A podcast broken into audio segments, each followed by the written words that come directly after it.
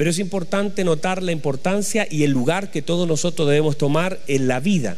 Nosotros somos creados a la imagen del Señor y nosotros somos los responsables delante del Señor. Es más, cuando cayó, eh, eh, cuando, bueno, de hecho acá lo tengo, mire, mire por favor esto para que note, eh, darle base a esto que estoy hablando.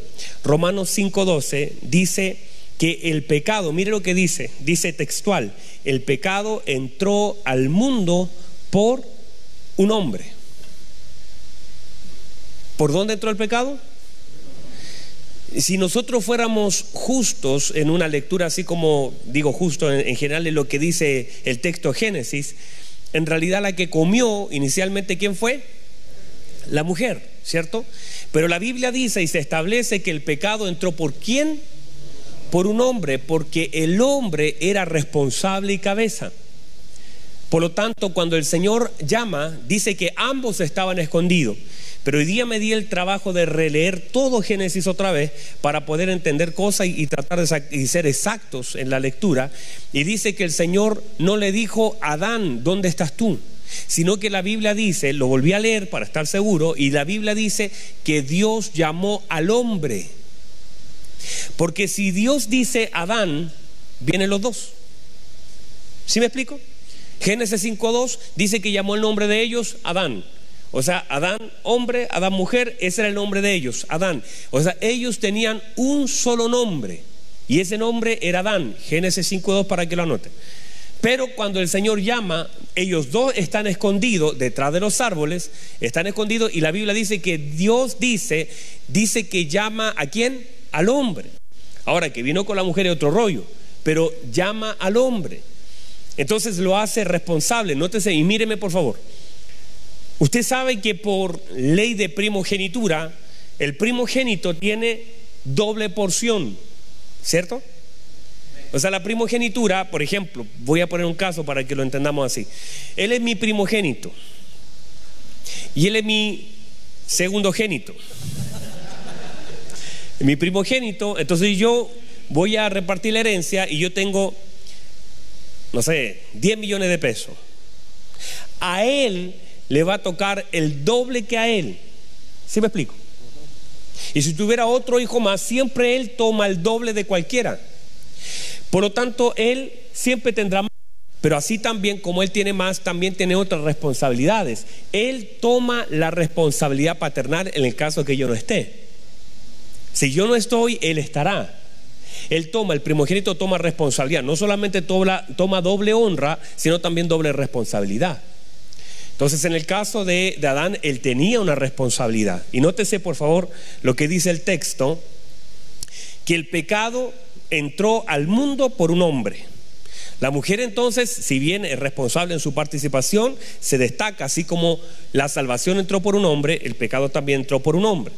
Nótese lo que dice Timoteos, 1 Timoteo capítulo 2, verso 4, 14, perdón, dice que Adán no fue engañado, sino la mujer fue engañada.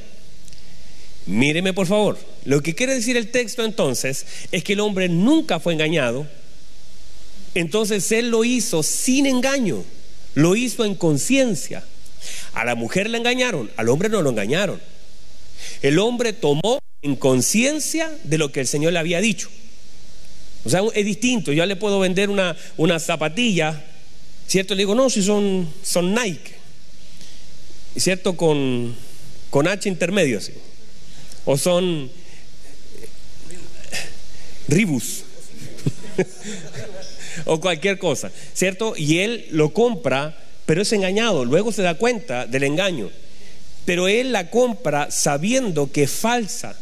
Ve la marca al revés, ve el nombre que está equivocado y él lo toma, entonces hay una responsabilidad mayor en él porque la mujer fue engañada, no el hombre fue engañado.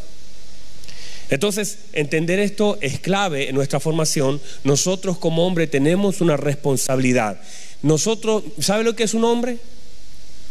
Hace, la, primera clase hicimos que ustedes se preguntaran acerca de ciertas cosas y yo le dije a ustedes, definan qué es un hombre. ¿Se acuerdan? Y mucha gente definió cosas. Un hombre, definitivamente la definición que quiero darle yo, un hombre para definir qué es un hombre. La definición de un hombre es la imagen y semejanza de Dios. ¿Sabe lo que es un hombre? Es la imagen y semejanza de Dios. Otra vez, un hombre es la imagen y semejanza de Dios. Cuando usted le diga que es un hombre, la imagen y semejanza de Dios. O sea, usted es la imagen y semejanza de Dios, porque así fue hecho el hombre en su definición primera. Ahora que la cosa esté corrompida, que usted diga, bueno, este ni se parece ni, ni pero eso es, el hombre fue hecho a la imagen y semejanza de Dios. Dios quiso ser un hombre y dijo, lo vamos a hacer a la imagen y semejanza. Por lo tanto, usted tiene una alta responsabilidad por ser hombre. Le voy a decir una cosa, usted no eligió ser hombre, Dios eligió hacer hombre. Y como Dios eligió eso, entonces también le dará todo lo necesario para cumplir esa función. Pero también se demanda del hombre una responsabilidad de asumir un papel. Pero si usted no sabe lo que tiene que hacer como hombre, entonces ¿cómo lo va a hacer? Y el tema es que hoy día los papeles y el sistema y el mundo está tratando de hacer que la mujer tome un rol que le corresponda al hombre y hay una inversión de los roles, tanto en la paternidad, en la maternidad, en el trabajo, en la vida misma. Por eso es importante que definamos qué es un hombre, qué deba ser un hombre, cuáles son las funciones del hombre, para qué el Señor lo creó, cuáles son sus tareas, cuáles son las cosas que usted no puede hacer y por naturaleza usted no puede hacer. Todas esas cosas son necesarias que las hablemos. Bien. ¿Está todavía conmigo? Muy bien. Entonces hablamos también la importancia de alinear la cabeza al cuerpo. Porque yo le explicaba ese día algo que ayer sucedió otra vez, lamentablemente. Y otra vez me tiran una pelota y la cabeza, hermano, pero hermano, la pensó, venía la pelota y aquí, aquí, aquí vi la jugada, hermano. La cabeza sabía lo que tenía que hacer, pararla de pecho y darle al arco. Pero el cuerpo no reaccionó. el cuerpo no, se, eh, no estaba alineado a la cabeza. Entonces, cuando eso sucede, que yo creo que a todos nosotros nos pasa, ¿cierto? Muchas veces usted va a ver videos donde una persona dice, no, si yo alcanzo a saltar. Hace día atrás un videito que aparece en Facebook, donde un tipo intenta saltar un auto, pero no alcanzó. ¿sí? Le faltó medio segundo y el auto lo atropelló. Ahora fue, no fue nada grave, solamente quedó sin brazo. Digo esto pensando en que a veces hay una está desalineado la cabeza al cuerpo y es exactamente lo que sucede a veces en el matrimonio, que si la Biblia establece que el hombre es la cabeza y el cuerpo, así como el modelo de la iglesia y Cristo, es la mujer, entonces cuando las cosas no están alineadas, las cosas no funcionan bien. Se piensan de una manera, pero se hacen de otra. ¿Sí? La mujer dice, por ejemplo, en su pensamiento voy a hacer un queque rico y usted come, es como cuando... ¿Lo digo o no lo digo? ¿Está cerrada la puerta arriba? Como cuando la primera vez que a mí me cocinaron en casa y yo dije, uy, que te quedó rico el puré, amor. Me dijo, no, si son tallarines, me dijo.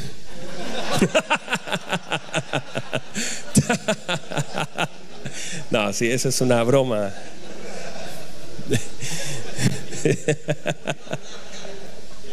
Entonces digo que a veces se desalinea lo que es lo que yo pienso y lo que yo hago. Uno piensa hacer una cosa y el cuerpo no reacciona a eso. O a veces, eh, y esto cuando no está alineado, entonces por eso es importante el conocimiento del cuerpo, hasta dónde puede dar mi cuerpo, qué cosas pueden hacer en conjunto, y esto tiene que estar alineado.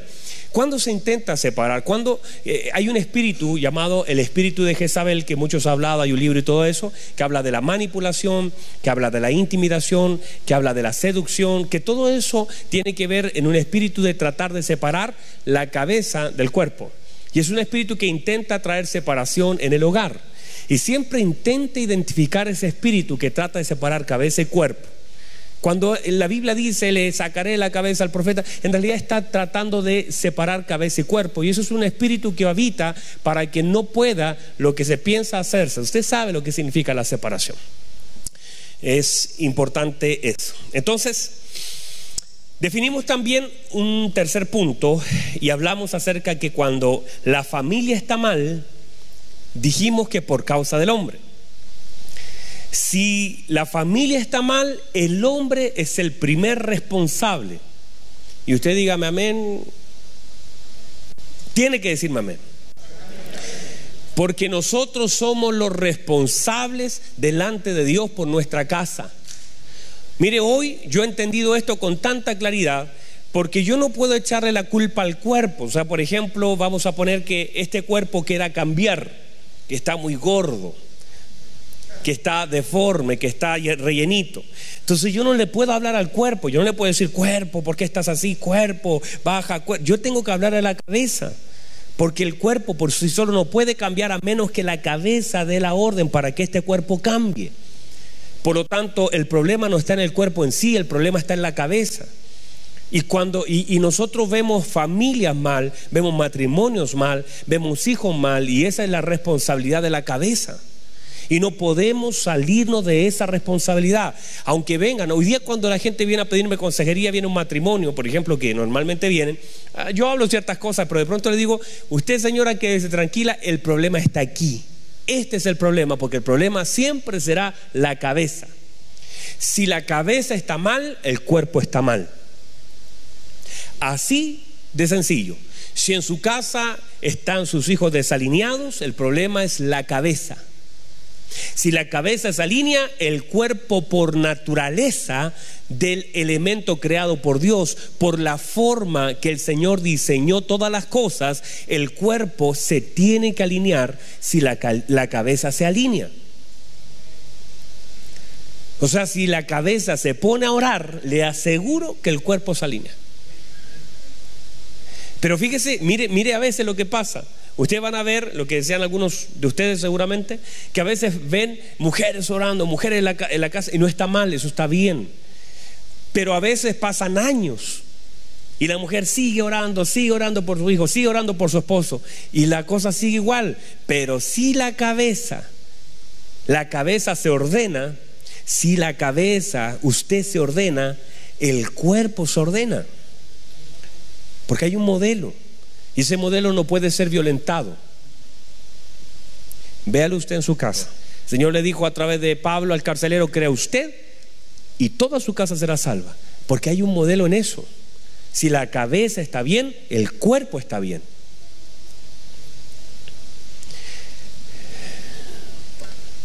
¿Qué más dijimos?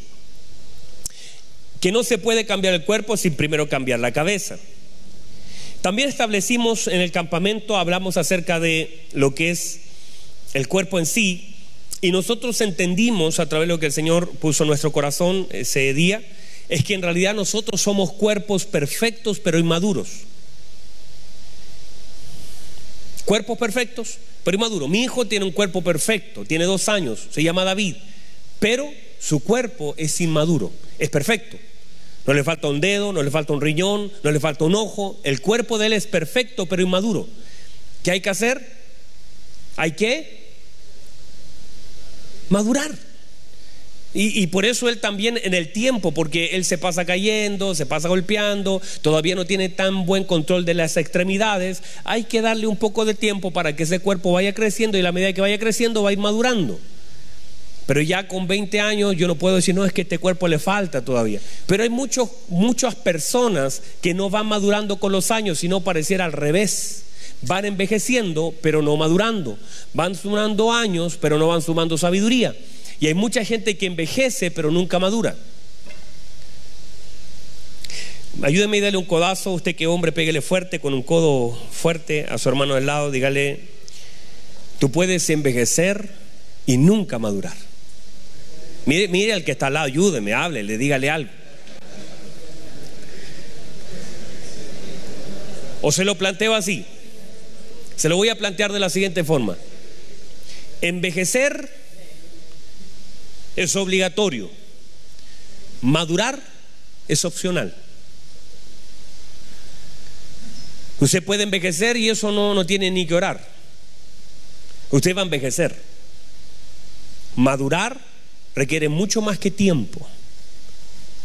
Madurar es un proceso pensado, es una decisión, es un trabajo. Nosotros no maduramos porque, porque los años pasen. Hay personas que usted va a encontrar de 40 años completamente maduros con pensamientos de niños. Tristemente en la iglesia pasa mucho eso. Y a veces tenemos padres más inmaduros que sus propios hijos. ¿Conoce gente así? Yo conozco muchos. Y de hecho, sentado aquí hay un par de ellos.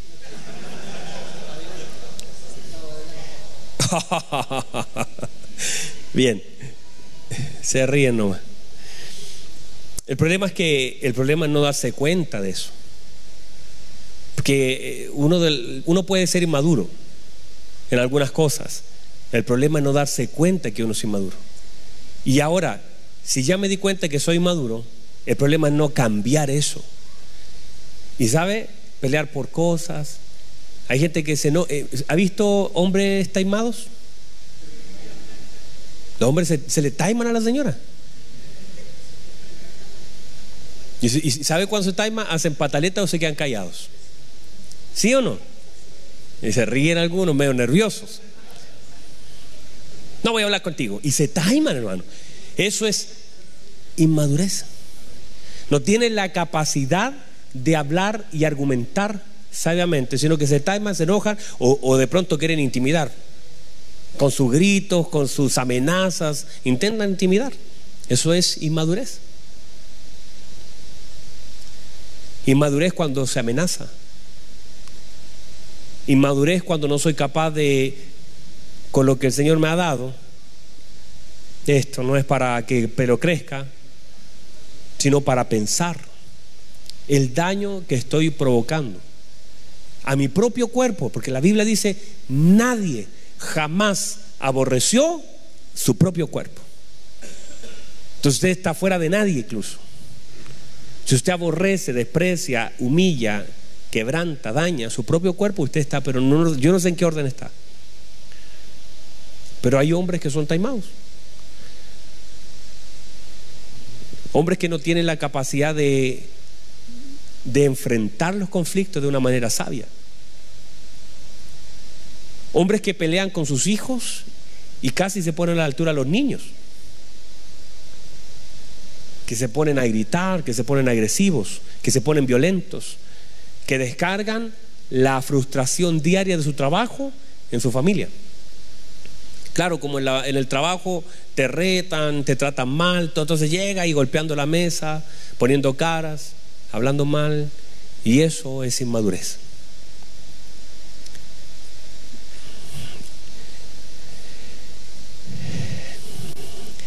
No le voy a decir que le pegue un codazo al del lado, debería pegarse un convito solito.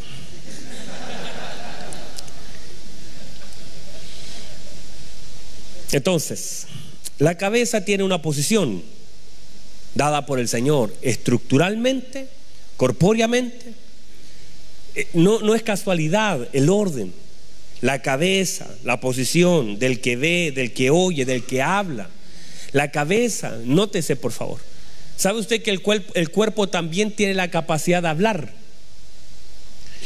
El cuerpo cuando tiene frío habla, se mueve, genera, dice cosas, el cuerpo habla, pero mayor capacidad de hablar tiene la cabeza. El, hombre en sí a veces es muy silente. El reclamo número uno de las señoras en mi oficina es que los hombres son callados, pero son callados con ellas, no hablan no dicen lo que le pasa, no son capaces de verbalizar lo que les pasa, no son capaces de hablar, de modular. Llegan a la casa como, como hablando monosílabos, ¿cómo te fue bien? ¿Qué te pasó? Nada. ¿Cómo estuvo el día? Bueno. Eso es todo. Entonces no son capaces de comunicarse, pero cuando era novio, hermano, no había quien los callara.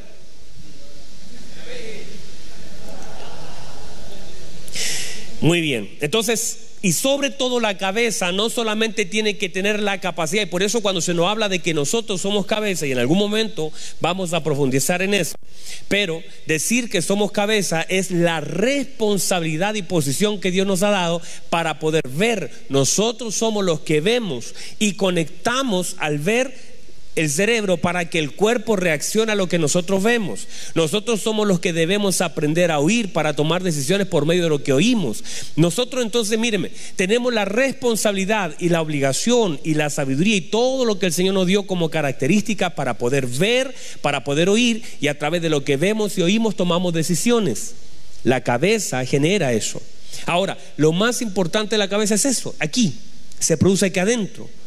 La cabeza tiene, tiene la capacidad de pensar, de planificar, de guardar, de sostener, de concretar. Entonces nosotros debemos ser hombres pensantes. Aún así, en algunas decisiones nos equivoquemos, porque uno puede decir, bueno, vamos a comprarnos, no sé, este auto, esta casa, estos zapatos, y usted se puede equivocar.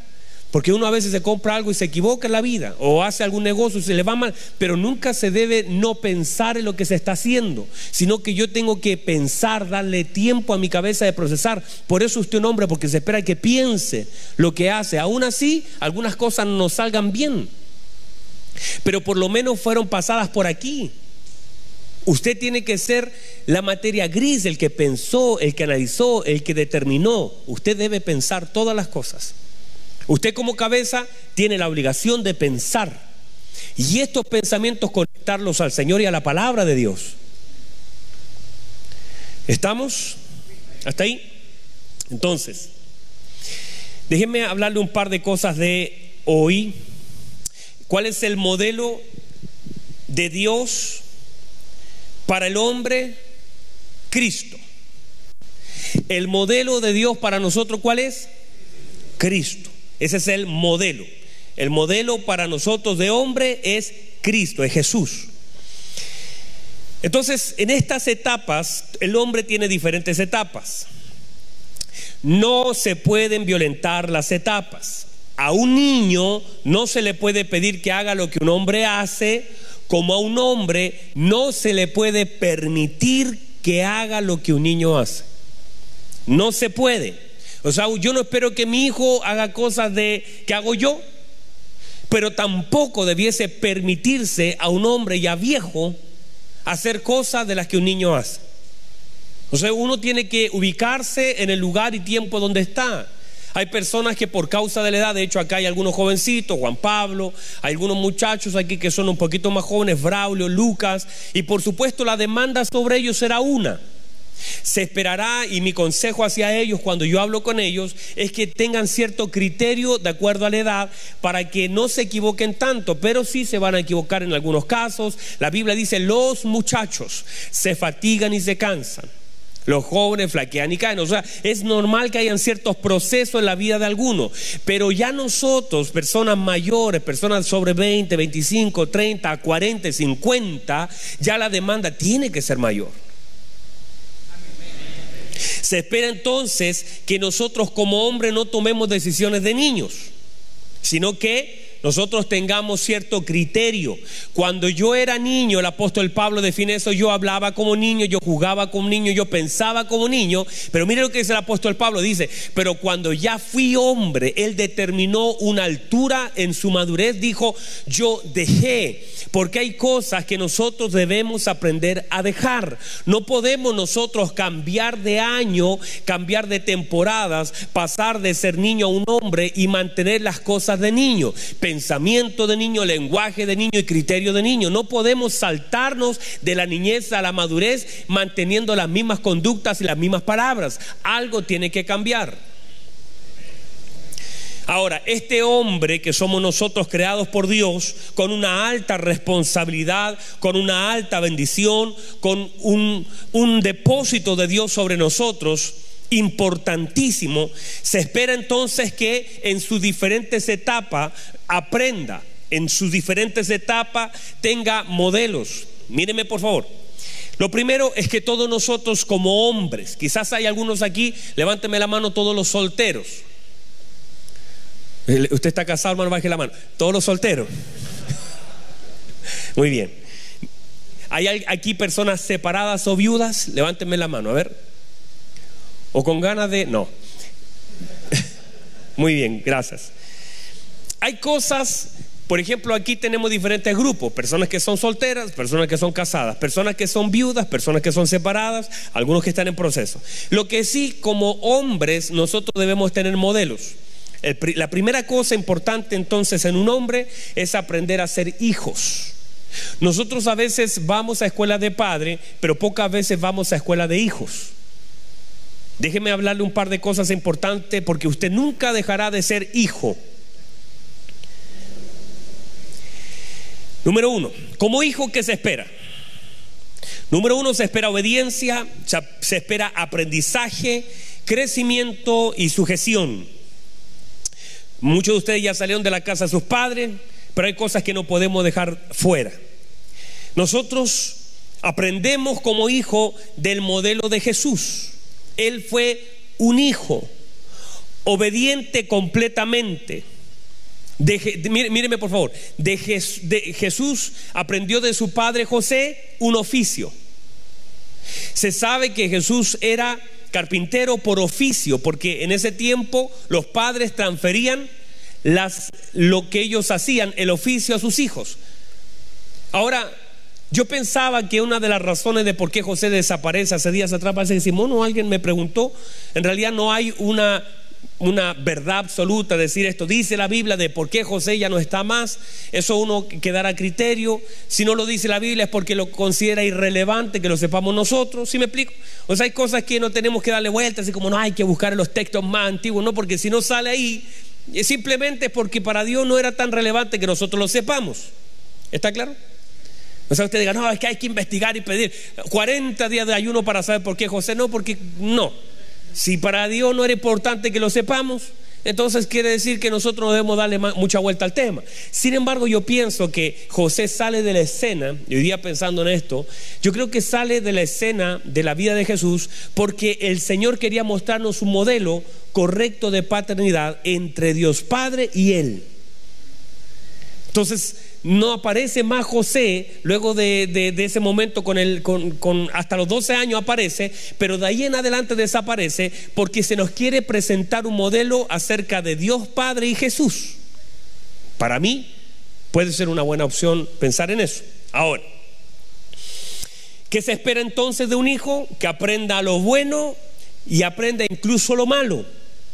Aprender lo malo no quiere decir repetir lo malo.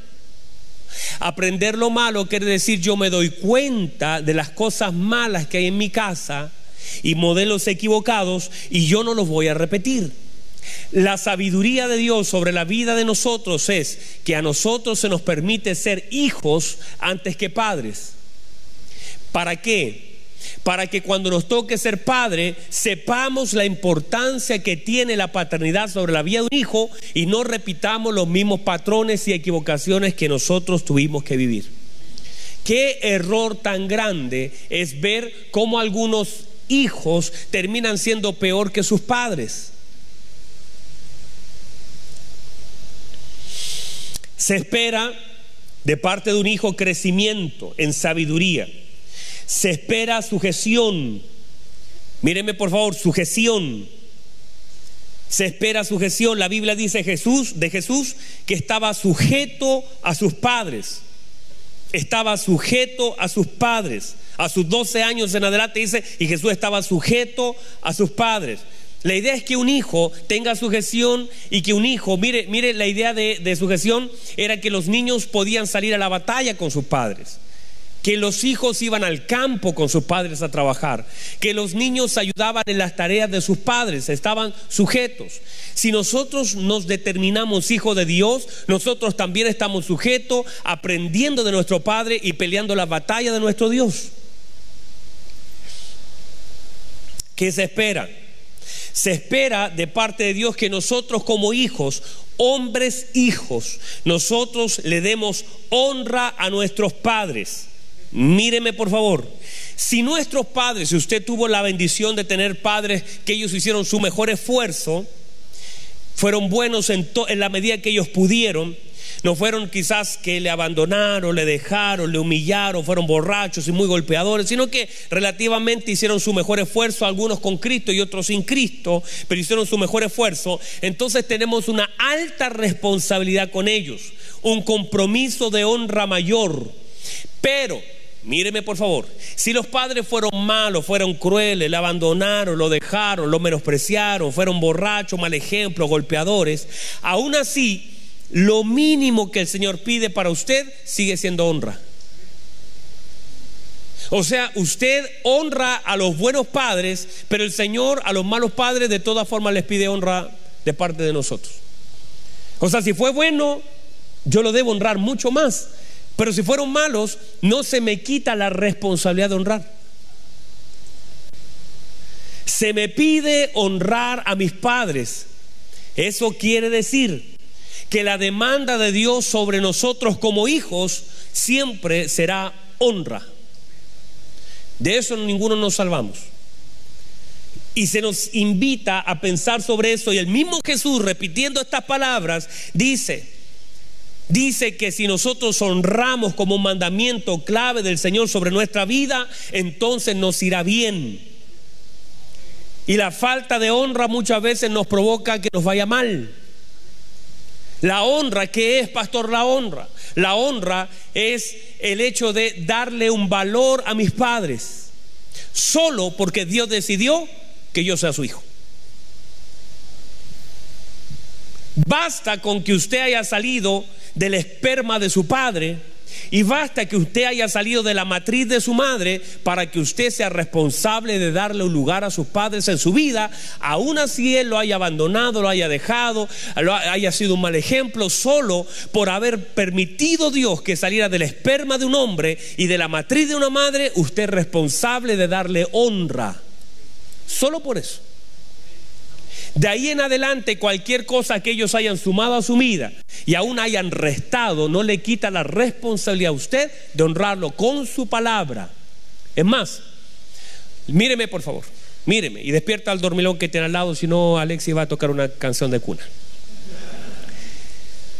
Míreme por favor.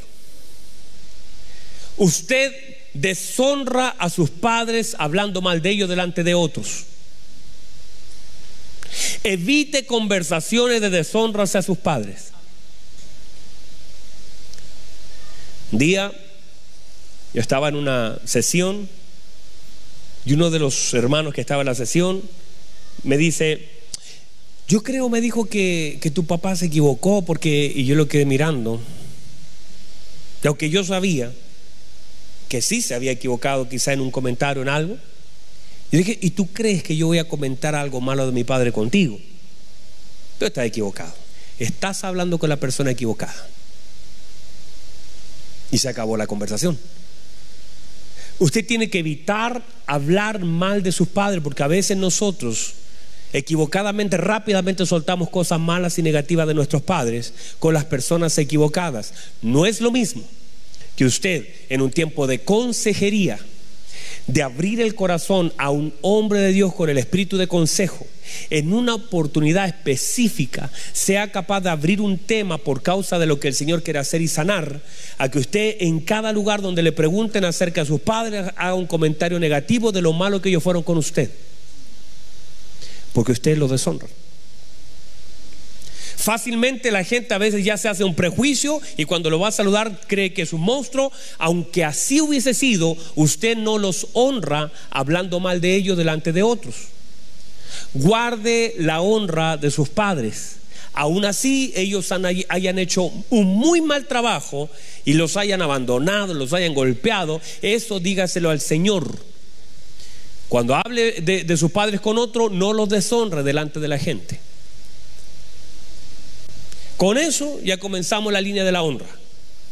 Pero a veces nosotros, y a veces yo escucho a la gente hablar de sus padres tan equivocadamente, porque aunque fueron malos, fueron crueles, te abandonaron, tú no tienes que deshonrar a tus padres. La primera línea de la honra es no usar mi boca para deshonrar el nombre de mi padre. Padres en su conjunto. Si tu mamá te abandonó, fue mala, se fue con otro hombre, te dejó, hizo las cosas malas, eso el Señor lo sabrá, eso se lo presentamos al Señor, eso se lo contaremos al Señor, cómo nos dolió, cómo nos afectó, pero no tengo que comentarlos con otro. Yo no puedo deshonrar. La primera, la primera línea de honra es que tú no puedes hablar mal Ve las virtudes, ve las cosas. ¿Qué sabe usted de todo lo que pasó en su corazón? Las cosas que ocurrieron. Eh, ¿Por qué lo hizo? A lo mejor Cristo no estaba presente. Y una persona sin Cristo, ¿qué se le puede pedir? O sea, usted no se preocupe. Pues, el Señor le pedirá cuenta y tendrán que dar cuenta delante de Dios. Pero usted no deshonre. Mire, míreme por favor. Si ni siquiera está honrando, menos deshonre. O sea, si ya ni siquiera está honrando con sus palabras a sus padres, tampoco los deshonre. Porque deshonrar es el efecto completamente contrario a lo que Dios te está pidiendo. O sea, ya ni lo honra. Honrar sería, bueno, mi papá fue extraordinario, es un héroe, eh, hizo todas las cosas bien y, y reconozco todo lo bueno. Honrar, reconocer lo bueno, hablar bien de, pero si ya ni siquiera lo estoy honrando, ni siquiera lo deshonre, porque si no es el efecto contrario. Y si el Señor dice que si usted honra le va bien, imagínense si deshonra, ¿cómo le va a ir? ¿Sí me explico? Entonces cuídese de deshonrar a sus padres. Como hombre, manifieste un ejemplo a la gente que tiene alrededor, porque la gente puede decir, oiga, pero, eh, por ejemplo, estoy poniendo a ti porque está cerca nomás. Te sentaste en el lugar equivocado, pues hermano, ¿qué querés que le haga? Pero, por ejemplo, de pronto la, gente diga, oiga, pero, eh, ¿y cómo estás? Bien, súper bien. ¿Y tu infancia? No, bien, gracias a Dios, bien. Dios me guardó, Dios fue bueno conmigo. Señor es bueno conmigo. Ah, pero es que tu papá, usted no entra en ese juego. ¿Y cómo va a hablar de tu, bien de tu papá? No, no, no. Que yo, hay gente con la que va a querer sacarte cosas. Usted tiene que identificar. Usted no le permita a la gente hablar mal. Si el Señor te dice que tú tienes que honrar, la honra tienes que también cuidarla tú. ¿Está claro? En lo general, usted siempre honre. Honre al Señor, honra a sus hermanos, honra, honra a sus pastores, honra a sus pastores, honra a sus, a sus líderes, honra a sus mentores. O sea, la idea es que de nuestra boca nosotros solamente salga honra. Que lo aprieten un poquito y no le, no le den cuerda. Ah, ¿supiste lo que hizo Simón? No deshonra a la gente aprenda a honrar. Honrar entonces, hablar bien. Honrar a los padres se honra hablando, orando, defendiéndolos y también económicamente. Honra también tiene que ver con la economía, o si no la Biblia no diría, honra a Jehová con tus bienes. Si, si la, la, Biblia habla de la honra también a través del recurso, se entiende que usted debiese aprender y hacer honra a sus padres a través del recurso. Honrelos. Honra no es comprarle un zapato a tu papá cuando los tiene roto. Honra porque Dios no tiene necesidad.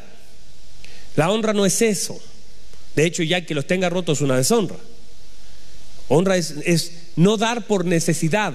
Honra nunca está asociado a la necesidad. Honro porque en realidad le doy para que él tenga, para su gasto, aunque él tenga más que usted. Hay muchos padres que tienen más que nosotros mismos. Pero nosotros, y quizás ellos no te van a recibir plata, pero algo, un libro, un helado, invítalo al cine. Si no tiene ningún tipo de contacto con él, busca la forma de pensar cómo honrarlo. Si quizás usted ni lo conoce, porque hay, hay papás que ni siquiera conocemos. Hay papás que se fueron y, no, y ya no hay opción. Bueno, ¿Qué cosa? ¿No lo vas a salir a buscar a China a ver si lo encuentras para darle plata? No, pero ora por ellos. Donde ellos estén, que el Señor les sea revelado para que su vida sea transformada. Amén hasta ahí. Bien, tengo la de hermano, pero no la voy a saltar por causa del tiempo, porque no quiero demorarme mucho más. Pero me voy a detener también en la de padre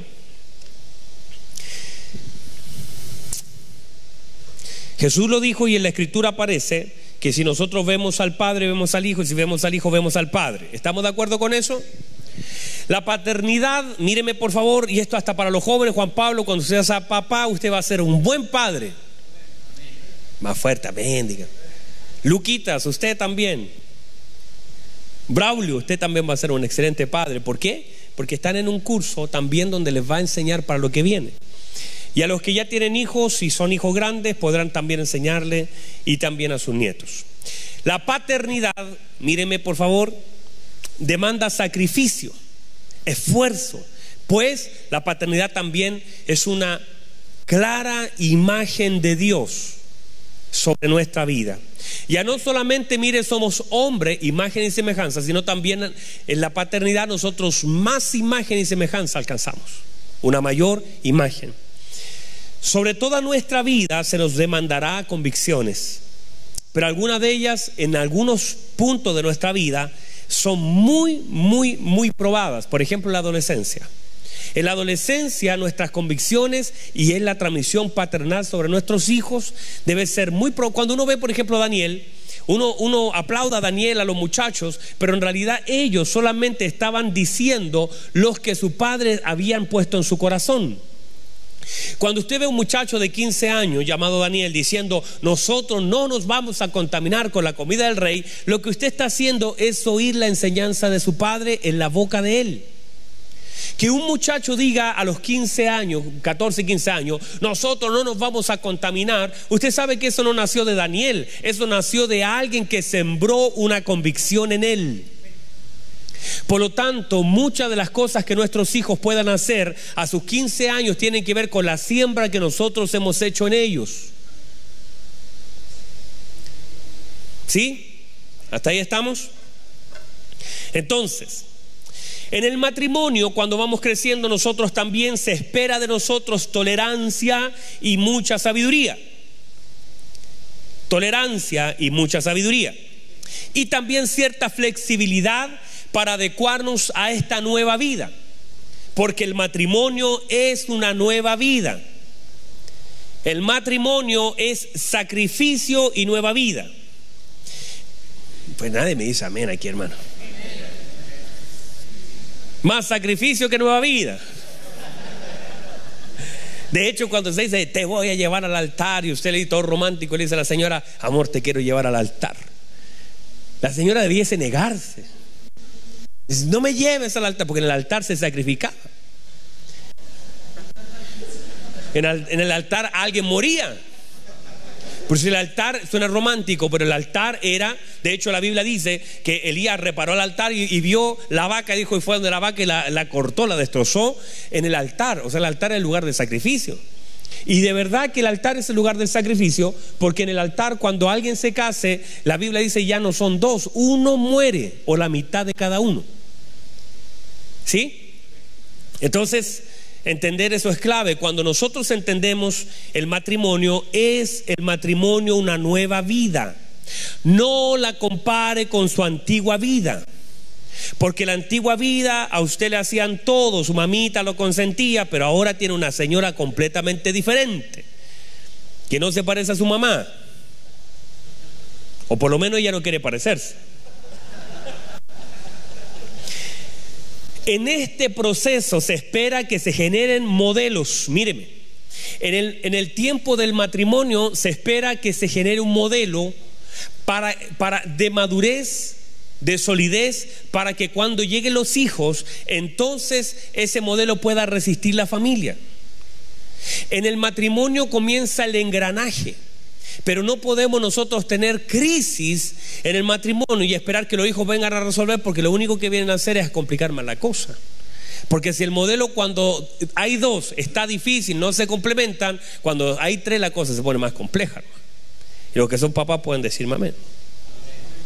Entonces, en la paternidad se intenta y se espera que se pueda mostrar un modelo a los hijos de la madurez que se alcanzó en el proceso. O sea, yo como padre tengo la responsabilidad de mostrarle a mi hijo la madurez que en el tiempo he alcanzado. En este caso y ejemplo, mostrar yo a mis hijos de pequeño en todas las áreas la hombría, como esposo, como hijo, como hermano, como tío, sobre todo como esposo, porque lo que ellos puedan ver en mí, también ellos lo van a replicar luego. Yo soy más ejemplo de por conducta que por palabra. Los hijos miran más la conducta que la palabra. Por eso cuando la Biblia habla y dice eh, que se habla de los pastores, dice, considerad cuál haya sido su conducta. No dice qué ha predicado el pastor, sino cuál ha sido la conducta como un referente de la iglesia. Y si el pastor, porque el pastor puede hablar muy bien y puede tener buenos mensajes, pero su conducta es inapropiada, entonces está, hay una disociación. Algo no está bien. De la misma forma, cuando por ejemplo un padre le dice a los hijos, te dije que no le grite a tu hermana, y le está gritando. Ya todos cállense, dejen de gritar, dicen. ¿Cómo nosotros vamos a enseñar con un ejemplo equivocado? No podemos decir una cosa porque el cerebro del niño comienza a tener una doble lectura. Por un lado está viendo una cosa y por otro lado se está haciendo otra. Por un lado se le, dice te amo, te amo a la señora y por otro lado la trata mal. Entonces hay algo que no cuadra.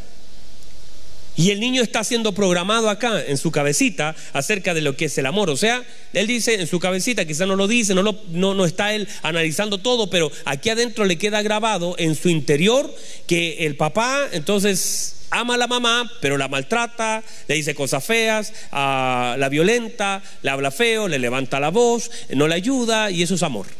Programado el niño. Esa es la superprogramación del niño. Un papá ausente Paternidad, ausencia. Es mi papá, pero nunca se ha sentado conmigo. Es mi papá, pero nunca preguntó cómo estoy. Entonces la paternidad demanda sacrificio. Un padre tiene que sentarse con su hijo a conversar. No podemos pedirle a los profesores que le hablen a nuestros hijos de sexualidad ni a los amigos. No podemos permitir ciertas conductas inapropiadas de nuestros hijos o mandarlo a conversar con la mamá. Usted tiene que tomar a su hijo, a su hija, sentarse con él en un rato, hablarlo mirando a los ojos, diciéndole esta cosa es así, esto está bien y esto está mal. Y hablarlo, no gritarlo, no retarlo, no solo pegarle, sino hablar, transmitir, dar ejemplos. ¿Está conmigo ahí? ¿Me habló? ¡Wow! No, Santo Dios. Valores como el respeto, la honra, la lealtad, palabra, que su palabra sea así, hermanos. Que usted diga una cosa y eso se cumpla en su casa. Pero no así como, aquí mando yo. No, porque cuando dice aquí mando yo, es porque usted hace rato ya perdió el control del barco. Cuando usted le dice, uh, yo soy, mire, si yo, usted me ve así un día en la iglesia, yo soy el pastor de la iglesia, es que ya hace rato ya lo dejé de ser. Si yo tengo que decir lo que soy en mi casa, es porque ya nadie sabe que lo soy.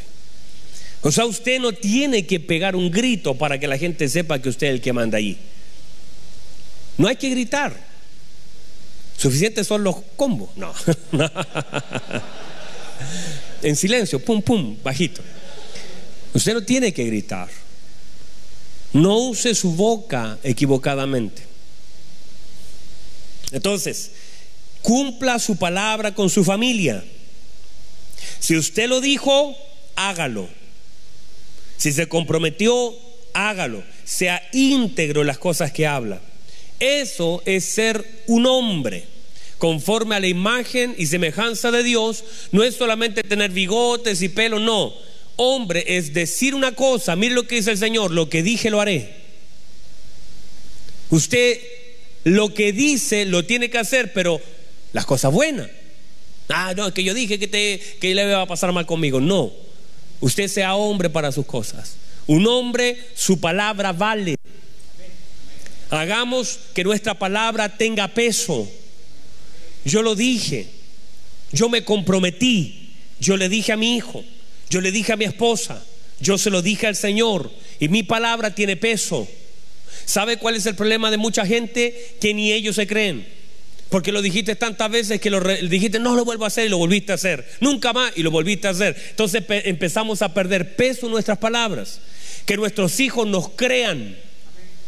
Que usted le diga y su hijo, por más que sea difícil, sepa que usted le va a cumplir.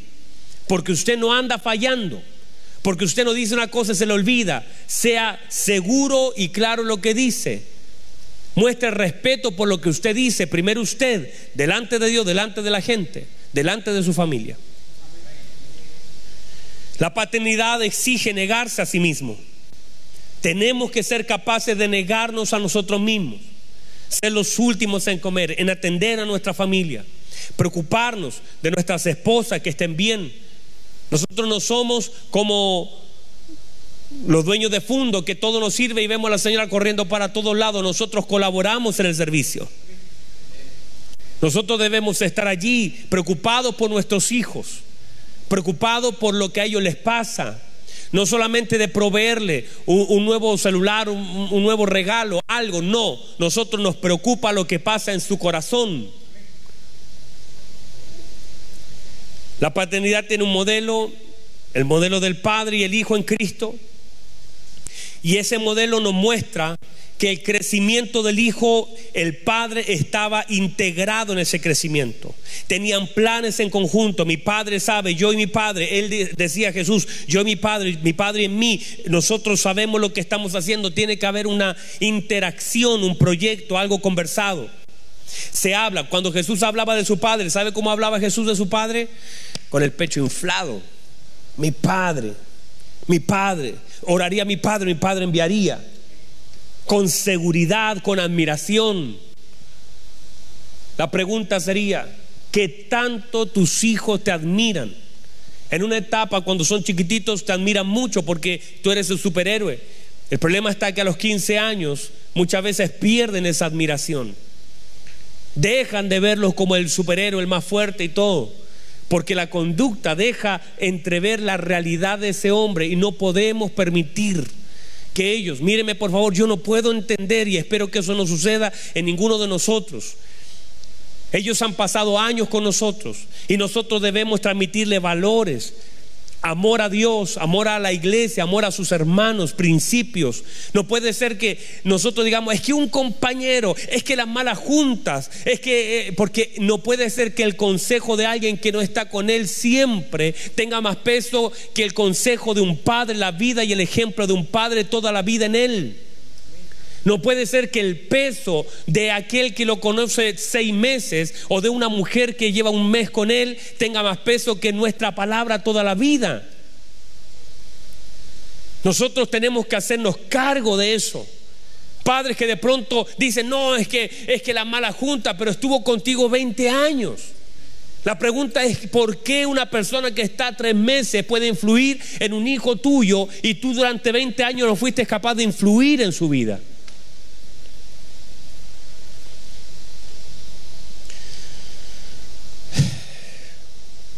Que nuestros hijos cuando hablen de ti y de mí hablen con admiración. El hijo, el hijo pródigo cuando vuelve a casa vuelve sabiendo que el padre tiene un corazón perdonador. Debemos aprender a perdonar las caídas y los tropiezos de nuestros hijos y ayudarlos a levantarse, estar con ellos. Dar espacio para el error, pero siempre corregir con amor. Sentarnos con ellos a conversar, a preguntarles cómo están. Planificar nuestra vida y tener una vida intencional, una familia intencional. Sentarnos con nuestros hijos, que ellos de pequeños comiencen a confiar en nosotros. Yo les conté en una oportunidad, mi hijo Daniel, ayer me pasó algo bien especial. Anoche, yo todas las noches hago dormir a mi hijo. Él se queda dormido, él sabe que él duerme cuando yo le pongo la mano en la cabeza y comienzo a orar por él. Él lo sabe, está integrado en su corazón. Su cama, estaban las sábanas todo en el suelo. Y yo le dije, hijo, yo no me voy a acostar contigo, no te voy a hacer dormir, porque yo no voy a acostarme en una cama toda deshecha, porque yo te dije que no la desarmaras.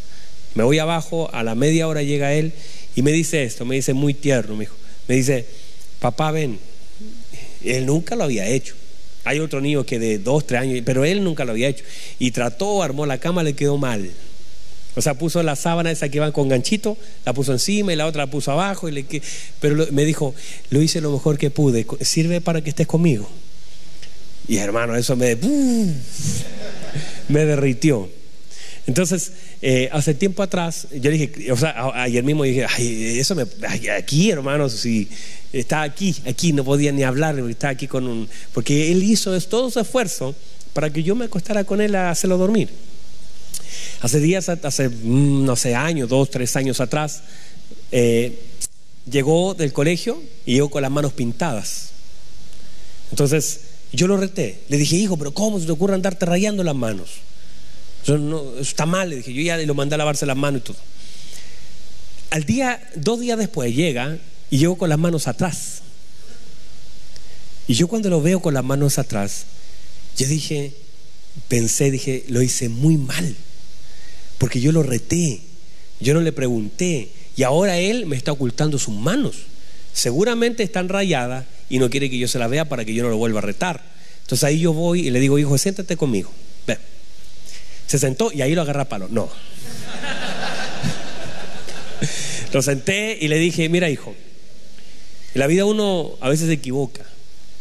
Eh, yo hace día atrás te reté y le comencé a hablar, pero no lo tuve que haber hecho así. Eh, uno a veces raya las manos, pero le dije, nunca me oculte las manos cuando te las rayes. Si te vuelve a equivocar, la volvemos a lavar. Pero yo entendí, porque si uno lo hace mal, finalmente usted en la vida va a lograr, cuando uno hace mal las cosas, que sus hijos estén siempre con sus manos atrás y no sean capaces de abrir su corazón a las cosas que le han pasado. Y a veces nosotros equivocadamente hemos reaccionado mal y por esa causa muchos hijos nunca te abren el corazón porque esconden sus manos por temor a lo que tú puedas hacer. ¿Sí me explico? Debemos aprender a ganarnos el corazón de nuestros hijos. Dar ese espacio, saber que ellos se van a equivocar. Y a veces uno lanza sus frustraciones en los hijos porque uno, como se, uno no quiere que ellos se equivoquen como uno se equivocó, entonces uno trata, pero ellos se van a equivocar en algunas cosas, debemos intentar que se equivoquen un poco menos. Déjenme ir cerrando, estamos en la hora, pero déjenme cinco minutos para cerrar. Normalmente el daño más grande que nosotros recibimos, sin darnos cuenta a veces, tiene que ver con nuestros padres. Y a veces eso no lo, no lo pensamos, pero sí se evidencia en algunas cosas. Les voy a decir esto, la persona más influyente de nuestra vida debiese ser nuestro padre. Y de la misma forma, porque es el modelo bíblico, de la misma forma nosotros seremos o somos la persona más influyente sobre nuestros hijos. Muchas veces esa tarea se la hacemos asignado a la mamá. Y muchas mamás han tomado un rol, pero no, mire, no me, no me pierda de eso, no me pierda de esto. Jesús a través de su modelo de vida mostró la importancia que tiene la paternidad. Siempre habló de su padre. Si bien su mamá estaba presente, siempre la conexión era un modelo que quería mostrarnos. Por eso la escritura dice esto, míreme, no me pierda. La Biblia dice esto, dice esto. Dice que Dios es el esposo de la viuda, ¿cierto? Y dice que es el padre del huérfano. Lo que quiere decir Dios en esa palabra, lo que él intenta decir o hacernos saber, la importancia que tiene la figura del hombre en la casa. Noten, no dice que si se muere la señora, no dice él es la esposa del viudo o es la mamá del huérfano, no, porque la figura es tan trascendente de la figura de un hombre en casa que él dice, la mamá podría faltar, pero si el papá falta, yo entonces me tengo que hacer ahí. Porque es tan importante la figura paterna en la vida de un muchacho y en la vida de una señora que debiese ser. O sea, le voy a decir esto. Va a sonar raro, hasta puede sonar machista. Amor, usted que está ahí arriba, perdón, I'm sorry. Pero un maestro debiese poder trabajar sin un ayudante. Pero un ayudante no debiese ser capaz de completar la tarea sin un maestro. ¿Sí? Usted es irreemplazable. Es una figura irreemplazable y como tal usted tiene que asumir esa responsabilidad en la vida de su esposa y en la vida de su hijo. Y si usted logra asumir esa responsabilidad y asimilar la importancia de su vida bajo un modelo, lo que usted pueda transmitir Y si usted, en la medida que usted se alinee a lo que es Dios y lo que Dios nos ha enseñado a nosotros, y nosotros somos capaces de transmitir y tomar responsabilidad, hermano, es que su matrimonio, su paternidad, usted el modelo que va a levantar va a ser un modelo respaldado por Dios.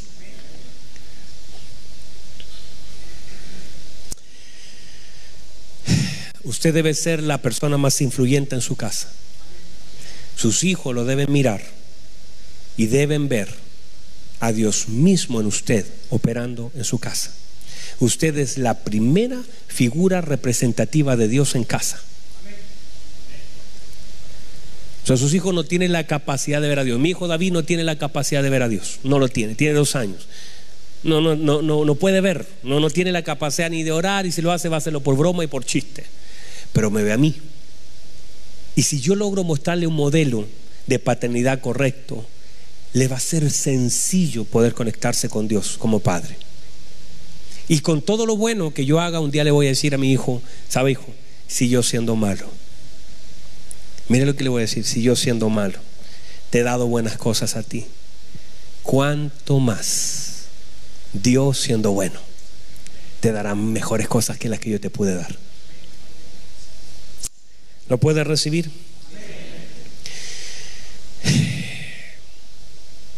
Santo Dios, quedé con cositas demasiado importantes. ¿Me pueden dar cinco minutos más? Cinco minutitos más. Yo sé que estamos recontrapasados. Bueno, y tanto, hermanos, tampoco se pongan reclamones. Déjenme cerrar con un par de cosas. Algunos tips importantes. Uno, el modelo de Zacarías. Nosotros debemos orar por nuestras esposas y no dejar de orar por ellas, por aquellos que tienen esposa y por aquellos que la van a tener. Ser sacerdotes en el tabernáculo, en casa y fuera de ella.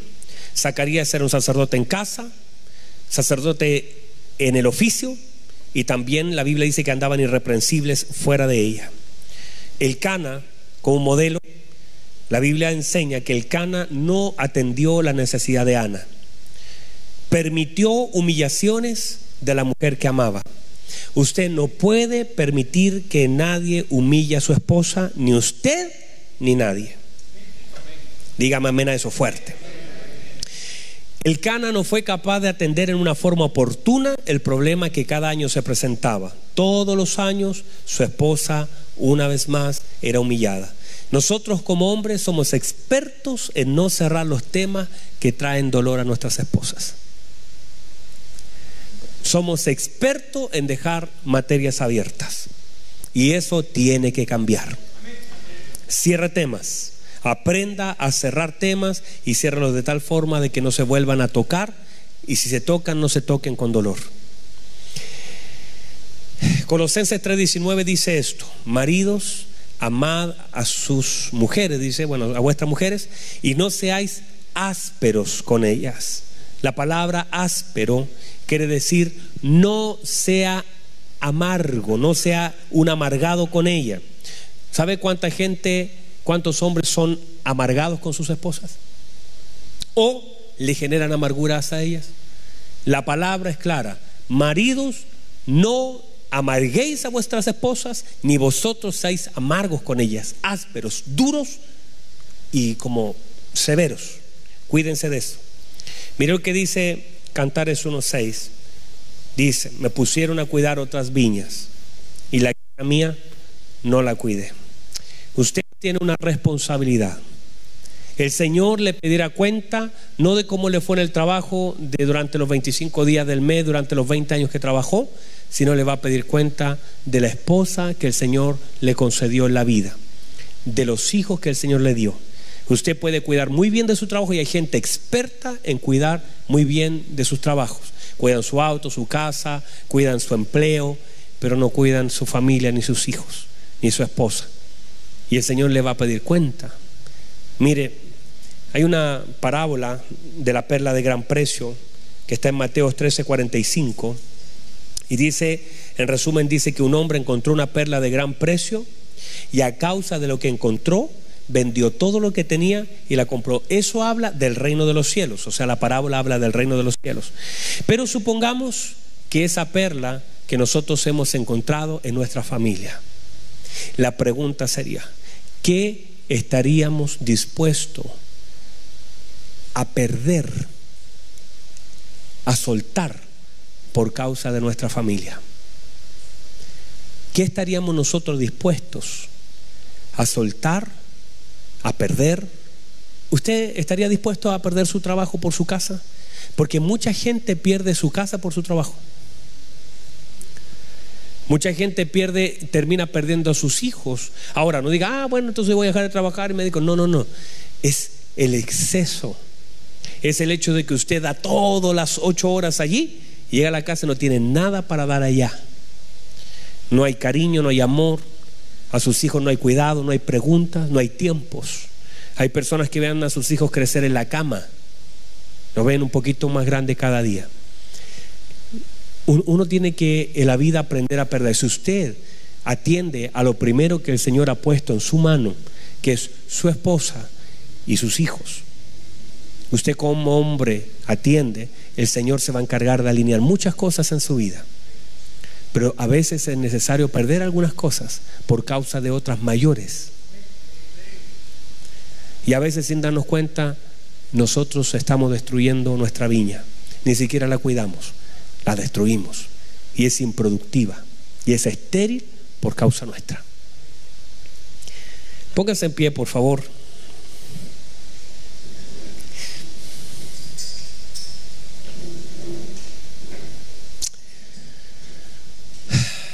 Me quedaron varias cosas para un tercer seminario.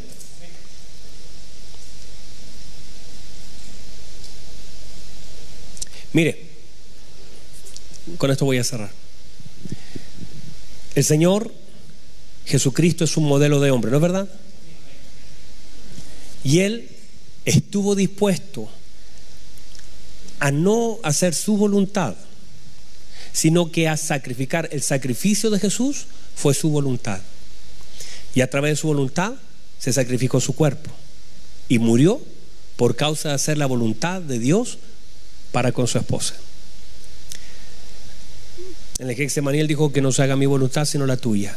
Él se sacrificó, él no hizo su voluntad, y él hizo la voluntad del Padre. Uno como hombre tiene que aprender ese modelo. Hay cosas que deben ser sacrificadas para hacer la voluntad del Padre y lo primer, el primer sacrificio que se espera de un hombre es su voluntad. Y con ello sus deseos, sus gustos, sus pasiones y todo lo que eso significa. Uno como hombre debe aprender a hacer la voluntad de Dios al costo que esto signifique y estar dispuesto a renunciar. Daremos cuenta delante de Dios. Usted podría ganar todas las almas del mundo Usted podría incluso ser un muy buen empresario. Usted podría ser excelente profesional. Pero si echa a perder el proyecto de Dios. Y si usted no cuida su matrimonio, sus hijos, si usted no cuida su vida con hombría, con sabiduría, usted echará a perder el plan de Dios sobre su vida y dará cuenta delante de Dios. Porque la villa más importante, la perla más importante, el Evangelio, Cristo, Dios, nuestra relación. Pero si nosotros como hombre no tenemos el modelo correcto, dañaremos lo que Dios ha querido levantar. Le digo esto, ¿sabe quiénes son los que tienen que empujar? Ustedes. Ustedes son los que tienen que motivar en su casa. Usted no le puede decir, señora, vamos a la iglesia, no, no voy, vamos a la iglesia, no, no. Ustedes tienen que decir, amor, levántese temprano, amor, hoy es día de reunión, nosotros empujando a nuestra casa. Nosotros debemos ser los motores de nuestros hijos. Nosotros debemos ser los que nunca nos vamos a negar a servir al Señor. Ustedes deben mostrar ejemplo en eso. Ustedes son los que deben ponerle una ofrenda en la mano de sus hijos, decirle, hijo, usted de pequeño tiene que aprender a darle al Señor. Ustedes tienen que decir, ¿sabe lo que hemos, hemos visto nosotros en consejería? Que la gente de pronto dice, no, que yo le digo a mi esposo que diezmemos, pero mi esposo no diezma, porque, porque hermano, es un modelo equivocado. Ustedes decir, las finanzas son gobernadas por Dios en nuestro hogar. Y lo vamos a hacer porque vamos a ordenar nuestras finanzas. Y ustedes son los primeros que tienen que separar su diezmo y mostrar un modelo en su casa enseñarle a sus hijos, enseñarle de pequeño a ahorrar, enseñarle de pequeño a dar para la obra del Señor, enseñarles a servir, que sus hijos lo vean trapeando la iglesia, que los hijos puedan decir, mi papá sirve en la iglesia, mi papá ama a Dios, mi papá dobla sus rodillas. Nosotros como hijos debemos mostrar un modelo de Dios. Nosotros como hombres debemos mostrar un modelo y el modelo ya está establecido. Vamos a orar al Señor. Que el Señor nos dé sabiduría para tomar el lugar que el Señor nos dio. Usted fue creado a imagen y semejanza de Dios. Usted tiene un modelo dado por Dios. Usted tiene que ser y usted puede ser lo que Dios quiere que usted sea, porque usted ya fue diseñado como un modelo. Jamás Dios le pedirá algo que él mismo sepa que usted no puede dar ni hacer. Y si usted se alinea al modelo de Dios y nosotros como hombres, ¿sabe lo que debemos hacer? Debemos ser los más oradores en nuestra casa. Nosotros debemos ser los que oramos y los ponemos delante de Dios.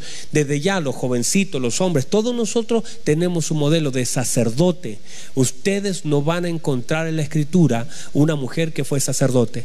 Usted no va a encontrar en la escritura una mujer que haya hecho un milagro.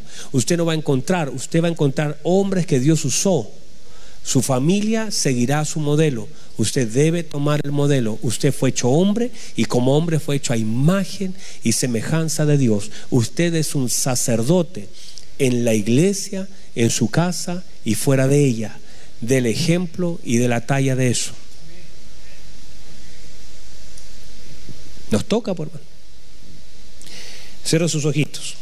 Y allí donde está, dígale al Señor, Señor, yo te pido perdón por no ser lo que debo ser, por no hacer lo que debo hacer. Yo te pido perdón por descuidar lo que tú me has dado, por no asumir el lugar que tú me has dado, por no, Señor, tomar ese lugar, por ser agresivo por romper reglas, por creer que tú vas a responder a mi inmadurez, por no asumir mi responsabilidad, por no ser una imagen de Cristo sobre la tierra. Yo te pido perdón, porque tu palabra establece en Oseas capítulo 4 que como es el sacerdocio, así será el pueblo. Y si eso lo llevo a mi casa, yo Señor marcaré la línea de mi hogar. Padre, yo te doy gracias por esta palabra impartida en este lugar. Yo te doy gracias por poder soltar una palabra de dirección, por poder tener una orientación, por traer un modelo aquí a la iglesia de la importancia que tiene el hombre. Yo te doy gracias, Señor, porque sé que si los hombres se levantan, y yo le voy a pedir a usted que está medio callado, que ore por su familia. Si usted tiene hijos, si tiene hermanos, si tiene padre, alguien allí necesita de su oración. ¿Por qué no ora? Como un sacerdote interceda un minuto, pídale al Señor. Vamos, levante su voz, levante su voz, dígale Señor, oro por mi casa, oro por mi esposa, oro por mis hijos, oro por mis padres. Vamos, ahí donde está. Su oración es poderosa, su oración es poderosa, es necesaria. Ahí donde está, dígale Señor, ahí donde está, dígale Señor, ayúdame a tomar el lugar que tú me has dado. Señor, ahí donde está, vamos, dígale, dígale, dígale al Señor, le abra su boca, ore por sus hijos, ore por su esposa, ore por sus padres, ore por sus hermanos, asuma ese rol, tome lugar, tome lugar. Dígale, Padre, en el nombre de Jesús. Bendecimos, Señor, la viña que tú nos has dado. Señor, el lugar donde tú nos has puesto. Nuestras esposas, nuestros hijos, nuestros padres. Padre, gracias por lo que tú has puesto en nosotros. Hoy, Señor, tomamos el lugar que tú nos das. Decimos, santificamos nuestra casa. Decimos con fe que yo y mi casa serviremos al Señor. Que no quedará ninguno sin servirte a ti, que mostraremos su modelo. Padre, gracias por lo que tú has puesto en nuestra mano. Bendecimos y santificamos. Nuestra familia, Señor, están delante de ti. Creemos que no nos faltará, Señor. Señor, que proveeremos para los nuestros. Que seremos, Señor, la puerta y la llave para que muchos te conozcan. Que seremos una imagen y semejanza de lo que tú querías hacer en el huerto. Nuestra casa será el huerto, será productivo, nuestro hogar será productivo. No dejaremos que la serpiente venga a dañar el modelo. En el nombre de Jesús, no dejaremos, Señor, que la serpiente dañe el modelo. Señor, gracias, Padre. Muchas gracias. Santificamos este momento, Padre. Gracias, Jesús. Levante sus manos, por favor. Levante sus manos. Usted tiene que demostrar obediencia y tiene que usted siempre ser el modelo en su casa. Siempre. Usted cuando diga el coordinador, el que dirige la alabanza, pase más adelante, usted agarra a su familia y pasa más adelante. Muestre obediencia siempre. No puede ser desobediente y tratar de enseñar a través de eso. Levante sus manos en alto. Déjeme orar por sus finanzas. Los hombres tenemos, dada por Dios la orden de proveer. Nosotros somos los proveedores. Nosotros Dios tiene que darnos la capacidad, la inteligencia, la habilidad para proveer. No hay problema si la esposa trabaja, si así es el diseño del hogar, está bien, pero usted es el responsable delante de Dios de proveer y que el Señor nos dé los recursos que necesitamos, que el Señor nos dé ideas, capacidades, que el Señor nos dé la sabiduría. Siempre, Padre, en el nombre de Jesús. Yo te pido, Señor, que aquí en medio de nosotros, donde hay tantos hombres, Señor, cientos de hombres, han venido a escuchar tu palabra. Yo te pido en el nombre de Jesús, Señor, que no falte nuestras manos Señor, que nos ayudes para no endeudarnos innecesariamente, para traer sabiduría, para traer un buen modelo. Te pedimos, Señor, que tú proveas en nuestra mano lo suficiente para siempre tener. Padre, que nunca falte, que nunca falte nuestros compromisos para pagar. Padre, danos nuevos trabajos. Padre, Santifica, Señor, nuestros proyectos de vida, Señor, de tal forma que lo que hagamos no solamente sirva para nuestra casa, sino también podamos ayudar a otros a través de lo que tú nos das. Padre, queremos pedirte en el nombre de Jesús que tú guarde nuestra vida, nuestro corazón, que seamos fieles en lo poco y seamos fieles en lo mucho, que nunca se diga que fuimos infieles en nuestras finanzas, que nunca nos falte, danos, Señor, un lugar, Padre, si estamos en una empresa, que nos vaya bien en esa empresa, si tenemos un emprendimiento, que nos vaya bien en ese emprendimiento y que podamos mostrar un modelo de dar, de entregar, de ofrecer, mi Señor, que nunca, Señor, en nuestra mano falte para nuestros compromisos Provéenos, Señor, y también te pido que abra las ventanas de los cielos, Padre, para que nosotros podamos proveer en nuestra casa, bendecir a nuestros hijos, que no les falta nuestras esposas, que jamás, Señor, nosotros seamos una iglesia de escasez, sino de abundancia. Hay tanto lugar donde hay escasez, Señor, y vemos países llenos de, de miseria, Padre, pero tú en, donde nos has sembrado es un país de oportunidad, donde hay riqueza, donde hay recursos. Y Padre, en el nombre de Jesús, pedimos también que la iglesia no falte. Padre, y si llegamos a pasar un proceso, seamos fieles en ese proceso, tanto en la abundancia como en la escasez, seamos fieles, Señor. Gracias, papá. Padre, santificamos siempre, Padre, nuestra finanza delante de ti, todo donde estamos y, y estamos trabajando, que hayamos gracia delante de los jefes, en la empresa, Señor, seamos fieles, responsables y así también podamos alcanzar el favor tuyo y de aquellos que están delante de nosotros. Gracias Señor. Al terminar y cerrar este seminario, Señor, no vamos a irnos sin honrar, Señor. Y vamos a bendecir, Señor, con nuestras ofrendas este momento también. Y vamos a santificar nuestras ofrendas y que nunca falte nuestras manos para dar.